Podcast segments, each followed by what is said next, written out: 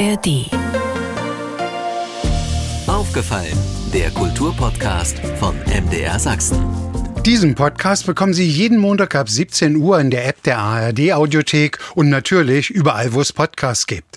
Ich bin Andreas Berger und rede im Podcast über sächsische Kultur von A wie aufgefallen ist uns bis Z wie zuhören, was andere denken.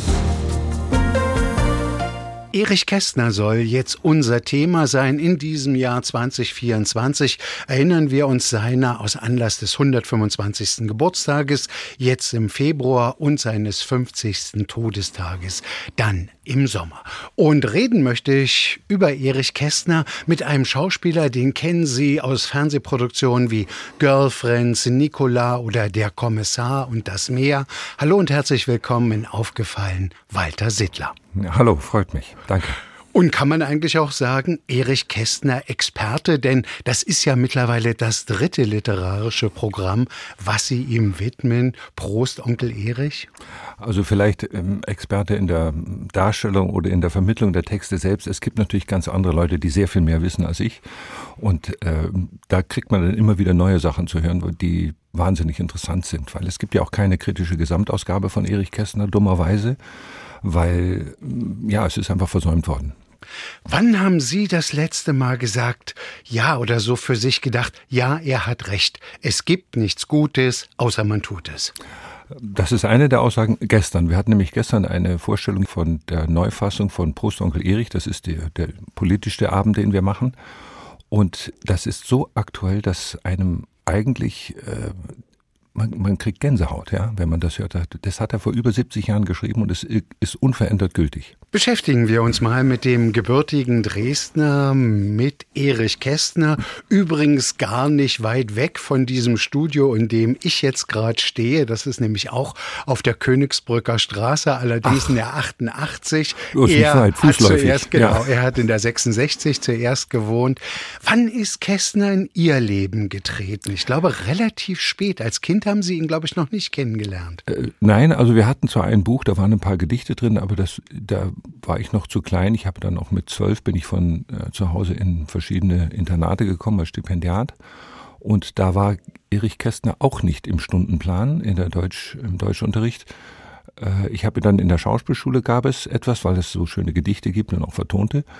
Und richtig intensiv dann 2005, 2006, als wir mit dem ersten Kästnerabend angefangen haben und wir haben jetzt die Kästnerabende schon über 500 Mal gespielt und jedes Mal mit großem Erfolg. Also da muss was sein, was die Menschen äh, begeistert und ihnen eben vielleicht hilft, klarer zu denken. Ja, das ist nämlich seine Spezialität, klar denken.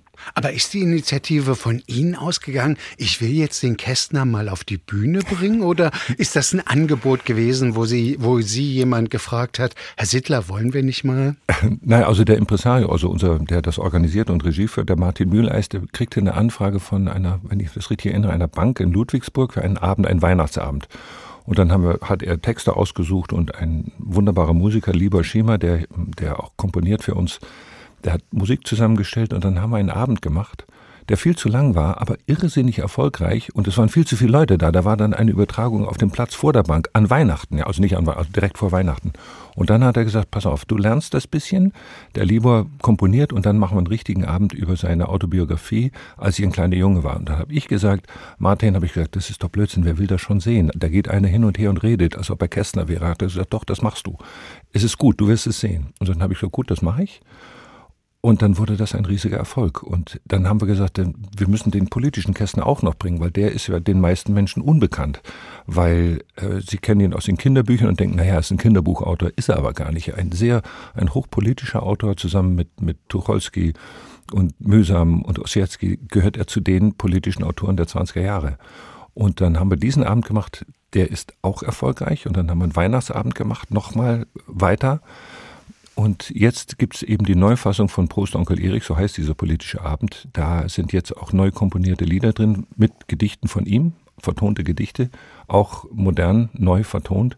Und wir haben jetzt zwei Aufführungen von dieser Neufassung gehabt und beide ausverkauft. Standing Ovations, also es war toll. Damit kommen Sie ja auch nach Dresden und ja. nach Leipzig. Sicherlich auch besonders. Sie stehen, glaube ich, zum allerersten Mal gemeinsam mit Ihrer Tochter Lea Marie auf der Bühne. Ja, die, die äh, Lea Marie ist Musikerin und Sängerin und hat sich ganz auf die Musik und auch komponieren und hat auch eigen, macht auch eigene Songs und wir stehen da und es ist ganz wunderbar mit so einer professionellen, sie ist jetzt eine Kollegin, ja, muss ich sagen, sie ist eine Kollegin auf der Bühne zu sein. Da bin ich nicht mehr allein. Das freut mich sehr.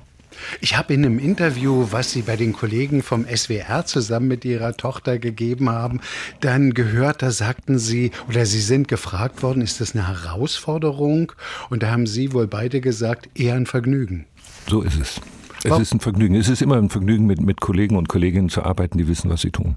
Sie sind jetzt also mit Lea Marie und natürlich dem Sextett unterwegs ja. durch Deutschland. Wie muss ich mir das vom, vom Klang her vorstellen? Ist das so ein bisschen im Sound Babylon Berlin 20er, 30er Jahre, was wir da musikalisch erleben werden?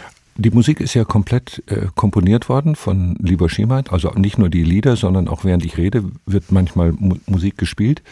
Es ist modern, aber nicht so, dass man denkt, ah, das kann ich mir nicht anhören, sondern es ist sehr äh, reich, die Musik, genauso wie die Texte von, von äh, Kästner und unterstützen das, was gesagt oder gesungen wird. Also äh, er ist ein Stravinsky-Fan, der Libor, und hat komplizierte Rhythmen drin, aber es kommt nicht kompliziert daher sondern ausführlich und ganz wunderbar. Man kann sich dem total hingeben. Aufgefallen im Gespräch mit dem Schauspieler Walter Sittler über Erich Kästner, am 23. Februar 1899 in Dresden geboren, jetzt in diesem Programm Prost Onkel Erich mit sehr politischen Momenten, mit sehr politischen Texten. Dafür ist ja Erich Kästner auch bekannt.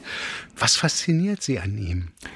Mich fasziniert die Klarheit der Sicht und das Beschreiben dessen, was passiert und das Zurückhalten von Aussagen, wie man gefälligst zu denken hat. Er überlässt das dir selber, aber er hält dazu an, dass man genau hinschaut und nicht irgendwelchen merkwürdigen Gefühlen oder irgendwelchen möchtegern Diktatoren folgt, da er große Manschetten davor. Also alle, die kommen und sagen, wir können die Welt retten, das lernt man bei ihm sehr schnell, dass es das nicht gibt. Und wenn man die aktuelle Situation in unserer Welt anschaut, wird es jeden Tag von neuem bestätigt, dass er da recht hat. Also er sagt, die soziale Gemeinschaft lebt von den Menschen und nicht von Leuten, die sagen, wie es geht. Er ist ein Meister der Beobachtung gewesen. Ja. Übrigens, was Sie gerade sagten, eine Haltung, die unserer Zeit, glaube ich, sehr, sehr gut tun würde, wenn sie alle befolgen könnten. Ein Meister der Beobachtung. Ja. Können Sie ein Beispiel mal bringen, wo Sie sagen, oh, genau so ist es? Ähm, da gibt es natürlich verschiedene. Also zum Beispiel, wenn er, wenn er sagt, äh, an Sonntagnachmittagen sah man Hitlers braune Bataillone durch die Straßen marschieren. Sie sangen dabei ein Kampflied mit dem Refrain Hakenkreuz am Stahlhelm, schwarz-weiß-rotes Band. Sie verstanden keine andere Sprache als die des Gewehrkolbens und der langen Messer. Und man hatte den Eindruck, dass viele Passanten mit ihnen sympathisierten. Hier fand eine Probe statt für das, was man mit Menschen machen kann. Die Aufführung selbst wurde noch um einige Jahre verschoben. Wenn sie sich ausgetobt hatten, verliefen sich die Statisten wieder und am nächsten Tag schien alles nicht ganz ernst. Und das ist genau das, was heute auch passiert. Man hat dann die, wenn man, nach, bleiben wir mal in Deutschland, ja, dann hat man diese Demonstrationen von den Rechtsradikalen, von AfD oder die, die ganzen, und dann wird das irgendwie hingenommen. Und naja, es ist schon nicht so schlimm. Doch, es ist so schlimm. Genau so schlimm ist es. Und äh, das muss man sehen. Und wenn man dann die Aussagen, die sie machen, mal anhört, oder was Alice Weidel in ihrer letzten Bundestagsrede gesagt hat, da merkt man, dass man da aufstehen muss. Und viele tun das jetzt auch in Deutschland und das freut mich sehr. Äh, und ich hoffe, dass es durchhält bis zur Landtagswahl in Thüringen und bis zur Bundestagswahl, damit man denen, die glauben zu wissen, wie es geht und alle anderen sind doof und dumm und gegen die wird gehetzt, dass man denen sagt, so geht's nicht. Die AfD ist Kompromiss und Politik unfähig. Und das muss man ganz klar erkennen und dann eine Haltung dazu beziehen. Am 1. September wird ja auch in Sachsen gewählt. Ja. Da ist die Konstellation nicht viel anders als das, was Sie für Thüringen jetzt schon skizziert und wahrscheinlich skizziert haben und befürchten. Herr Sittler, Sie sind 1952 geboren. Ja, in den USA. Haben Sie oder gab es eine Zeit lang in Ihrem Leben, wo Sie geglaubt haben, dass mit diesem braunen Spuk, das ist ein für alle Mal vorbei und müssen jetzt erkennen, Irrtum. Also ich habe gedacht, dass es natürlich weiterhin da ist, aber so klein und eine marginale Gruppe, dass es keinen Effekt haben wird und dass man das in der Demokratie aushalten muss. Da gibt es einfach extreme Gruppen auf beiden Seiten, die muss man ertragen, das geht auch. Ich habe erst später mitbekommen, als ich dann mehr auch politische Literatur gelesen habe, dass man eigentlich schon immer wusste, dass etwa 20 Prozent immer noch stark nach rechts neigen, zu einem Rechtsradikalen neigen, aber sich nicht getraut haben, sich zu äußern. Und jetzt durch die Entwicklung in der Welt, auch durch äh, Donald Trump und Putin und den ganzen Leuten, die überhaupt keine Rücksicht auf den Rechtsstaat nehmen, denen das völlig wurscht ist, äh, trauen sich auch hier mehr das zu machen. Und die Schwierigkeit, finde ich, ist nicht, dass die, die Rechten jetzt rauskommen. Das, das ist ganz gut, dass das jetzt passiert, damit man das endlich erkennt und sagt, wir müssen da echt aufpassen, sondern dass im konservativen Lager auch einige damit jetzt anfangen. Und wenn man die Aussagen von Friedrich Merz zum Beispiel über die Änderung über das Wahlgesetz, ja, wo er sagt, die Ampel beschädigt die Demokratie. Dabei ist das ein Bundeswahlgesetz, da kann die Ampel gar nichts machen. Und er, er verbreitet Unwahrheiten, um politisches Kapital daraus zu schlagen aus der rechten Seite. Da werde ich schon sehr hellhörig und da finde ich ihn, muss man sich überlegen, ob er dann ein Kandidat ist, den man wählen kann, der die Gesetze, die sie selber mitbeschlossen haben, falsch darlegt, um nur um Hetze zu machen gegen äh, die jetzige Regierung. Das ist keine gute Art. Das ist, damit kann man keine Politik machen, muss Kompromisse machen und fair bleiben. Und das hört allmählich auf und das finde ich gefährlich. Und es scheint ja auch einen Ruck in der Gesellschaft zu geben. Ich weiß nicht, wie es Ihnen geht. Lange Zeit dachte ich auch so, ja, wenn ich an Erich Kästner denke, denke ich natürlich auch an Fabian oder ja. der Gang vor die Hunde und immer an dieses Bild, da springt ein Mann ins Wasser, um einen Ertrinkenden zu retten und er trinkt selbst, weil er nicht schwimmen kann. Ich will mhm. auf diese Ohnmacht hieraus, hinaus. Haben wir die vielleicht jetzt überwunden als Gesellschaft oder ist das nur ein Strohfeuer? Das, das wird sich rausstellen in der Zukunft, das weiß man noch nicht. Ich glaube und hoffe, dass vor allen Dingen die, die jüngere Generation, ich selber bin ja jetzt schon über 70, dass die das kapieren und das nicht mit sich machen lassen und dass sie eben sagen, wir werden keine Parteiuniformen anziehen. Und wenn das in der Mehrheit passiert, dann haben die Radikalen auf der rechten Seite jetzt, wenn wir von denen reden, keine Chance in der Politik wirklich Spuren zu hinterlassen. Und das wäre sehr gut. Denn die, die, die Rechten tun die Grundlagen der Demokratie, die verachten sie einfach. Es interessiert sie auch gar nicht. Sie hören aufgefallen, das sächsische Kulturmagazin bei MDR Sachsen. Wir sind im Gespräch mit dem Schauspieler Walter Sittler. Es geht um das Kästnerjahr 2024. Hier in Dresden wird ganz, ganz viel passieren. Walter Sittler wird mit seiner Tochter unterwegs sein, auch nach Dresden und nach ja. Leipzig kommen. Herr Sittler, was ich Sie fragen möchte, wenn man sich mit Erich Kästner beschäftigt, fällt dann natürlich auch immer wieder auf, er ist einer der der Schriftsteller gewesen, die in Deutschland geblieben sind. Ja. Er hat sogar selbst miterlebt, wie seine Bücher verbrannt wurden. Mhm. Manche haben ihn dann nach dem Krieg dafür angegriffen, dass er nicht emigriert ist. Beurteilen Sie das? Also ich äh, verurteile niemand, der versucht, irgendwie heil aus diesem, aus dem Dritten Reich herauszukommen. Manche haben es mit der Emigration versucht. Äh, Tucholsky hat sich dann äh, hat Selbstmord begangen, weil er es nicht ausgehalten hat da. Äh, Kästner ist da geblieben und er hat ja auch dann in der Zeit das eine oder andere Drehbuch geschrieben. Als Berthold Bürger? Als Berthold Bürger. Er durfte ja nicht mit seinem eigenen Namen schreiben. Er durfte ja im Ausland publizieren, in, in, in der Schweiz, weil die Machthaber im Dritten Reich wollten ja Devisen haben und da war alles recht. Genauso wie die Comedian Harmonists. Sie durften im Ausland auftreten, aber nicht zu Hause. Ich bin da sehr zurückhaltend und denke, wenn er sagt, dass er bleiben muss, um das zu sehen und beschreiben zu können, was er sieht. Das kann er vom Ausland nicht. Und diese Beziehung zu seinen Eltern, zu seiner Mutter speziell. Und ich meine, er ist ja auch zweimal verhaftet worden und wieder freigelassen worden. Ich halte dieses Verurteilen im Anschluss ans Dritte Reich für sehr, sehr problematisch. Da ist nämlich dahinter der Gedanke, er hätte sich ja wenigstens umbringen lassen können. So geht das nicht. Und also ich selber bin heilfroh, dass einer von denen, ist ja nicht der einzige, äh, die geblieben sind und die Haltung eines freien und politisch-satirischen Schriftstellers aufrechterhalten haben. Andere Schriftsteller sind Nationalsozialisten geworden und er nicht. Und äh, dadurch haben wir eben auch das blaue Buch. Das sind Schätze, die wir haben. Also ich bin weit entfernt zu beurteilen, ob das richtig oder falsch war.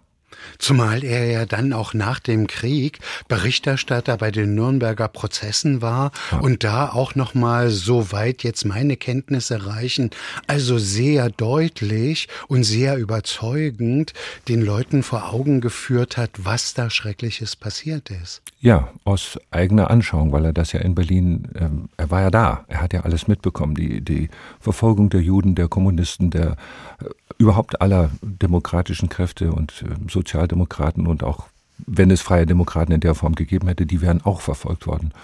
Und er hat dann das, das Magazin in Stuttgart gehabt, der Pinguin, mit äh, Zulassung der Alliierten und war wahnsinnig frustriert, dass ehemalige Nazis wieder in führenden Positionen im öffentlichen Rundfunk und im öffentlichen Leben waren. Ich kann mir gut vorstellen, ich habe ihn leider nie kennengelernt. Ich hätte die Chance gehabt, wenn ich gewusst hätte, dass er in München ist, als ich da war, aber da war ich zu klein, dass wieder die Leute, die ihm schon damals das Leben schwer gemacht haben, wieder vor ihm sitzen. Und das Problem war natürlich, es waren nicht mehr viele andere da. Wenn man weiß, dass im Auswärtigen Amt über 60 Prozent Nazis waren nach dem Krieg, als es dann Deutschland wieder gab, die Bundesrepublik, da wird einem schon Angst und Bange ein bisschen. Und er war ja auch eine der lautesten Stimmen im Westen gegen ja. die Remilitarisierung. Auf einmal sah er das alles wiederkommen. Ja, also er war eindeutig ähm, ein, er hat Krieg, Bewaffnung, Revanchismus, Kapitalismus waren alles seine großen Kritikpunkte. Und auch im Kapitalismus letztlich hat er recht, wenn man dem Kapitalismus die Regeln nimmt, was auch in Deutschland passiert ist ab den 80er Jahren des letzten Jahrhunderts, dann wird es schädlich. Davor mit Ludwig Erhard und seiner sozialen Marktwirtschaft ging das. Danach ging es nicht mehr. Und wir sind dadurch in die Situation gekommen, in der wir jetzt sind. Dass wir eine Gesellschaft haben, die große Spaltung hat, große äh, Einkommens- und Vermögensunterschiede, die für eine Demokratie gefährlich sind. Und das sagt nicht ich, aber das sagen Soziologen und Philosophen und Wirtschaftshistoriker. Und ich fürchte, äh, Sie haben recht. Und wir sind bei weitem noch nicht so schlimm dran wie USA, aber wir sind auf dem Weg dahin. Herr Sittler, ich muss gerade so ein Schmunzeln ist das falsche Wort, aber wir reden eigentlich über Erich Kästner und reden die ganze Zeit über uns und heute.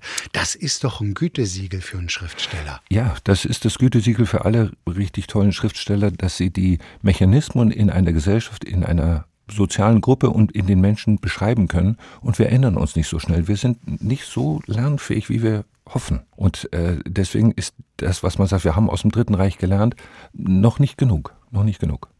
Haben Sie eigentlich ein persönliches Ranking? Gibt es sagen wir mal, entweder eins von den Kinderbüchern oder eben von, der, von den Romanen, wo Sie sagen, da bin ich ganz bei Kästner, da ist er mir am nächsten? Also ich habe dann auch im Zusammenhang mit dem habe ich dann auch die Kinderbücher wieder gelesen und, und zum Beispiel Emil und die Detektive ist einfach ganz wunderbar, auch für Erwachsene zu lesen. Eine ganz wunderbare, heitere Kapitalismuskritik. Es ist großartig und man, man lernt, äh, wie das funktioniert und wie man dagegen vorgehen könnte, wenn man wollte. Also, dass man den, den Mut hat, was die Kinder ja haben. Und dann habe ich den Gang vor die Hunde gelesen, als dann die Originalausgabe wieder kam, da wo alle Stellen drin waren, die der Verleger damals rausgenommen hat und es Fabian genannt hat.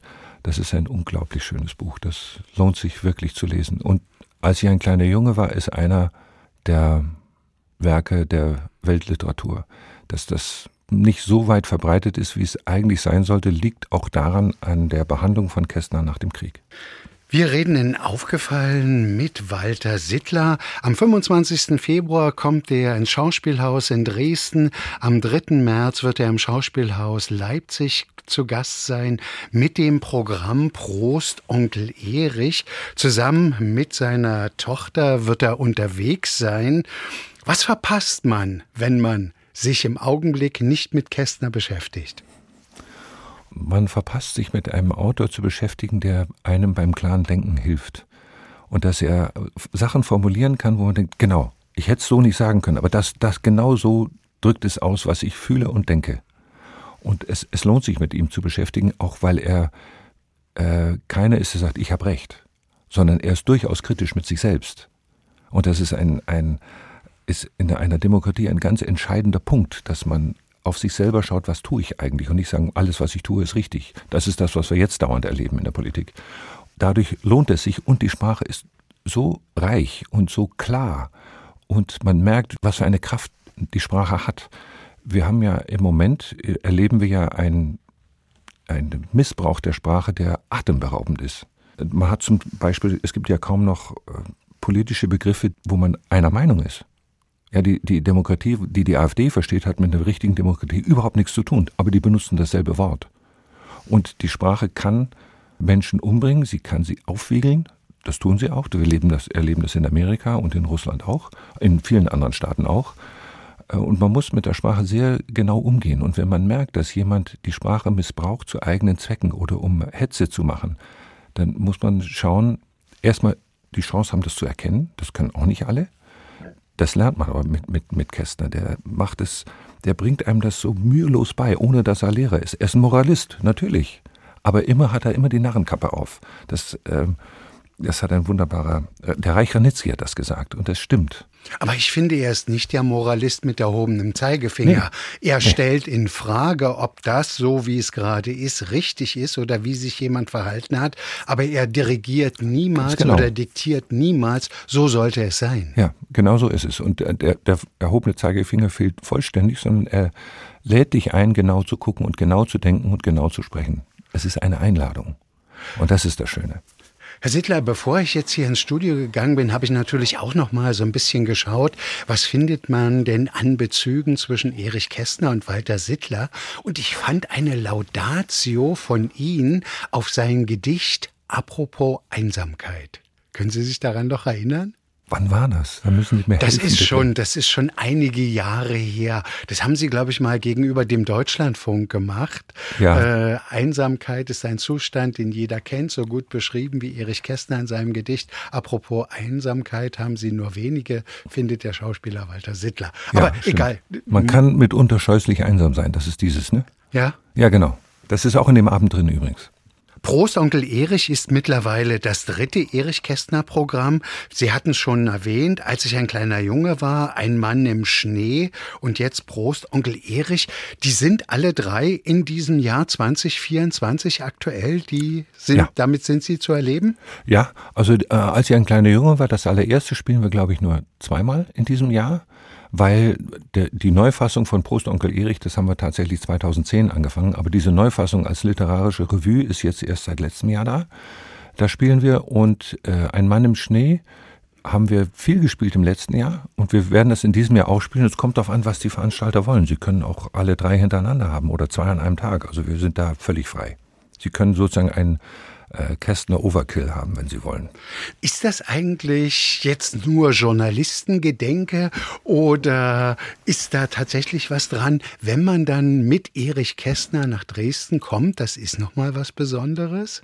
Ja, es ist für mich was Besonderes, weil, weil er von dort kommt. Wir haben auch schon die anderen Abende öfters dort gespielt und in der, in der Stadt, äh, in der er aufgewachsen ist und äh, dass er nie verleugnet hat, auch er weiß, dass er aus kleinen Verhältnissen kommt hat das nie verleugnet, ist immer auf der Seite der kleinen Leute. Und es ist sehr schön, in seiner Stadt eine Verbeugung vor ihm zu machen. Nämlich das ist das, was wir machen, vor einem wirklich großen Autor, der die Menschen kennt, der eine große Empathie für die Menschen hat und die unangenehmen Seiten von hauptsächlich Wirtschaftsleuten und Politikern sehr genau benennen kann, ohne sich selbst zu wichtig zu nehmen. Er nimmt sich nicht wichtig. Er sagt, meine Theaterstücke zum Beispiel, die kann man durchaus kritisch beobachten, aber als Zuschauer bin ich unübertroffen und das stimmt.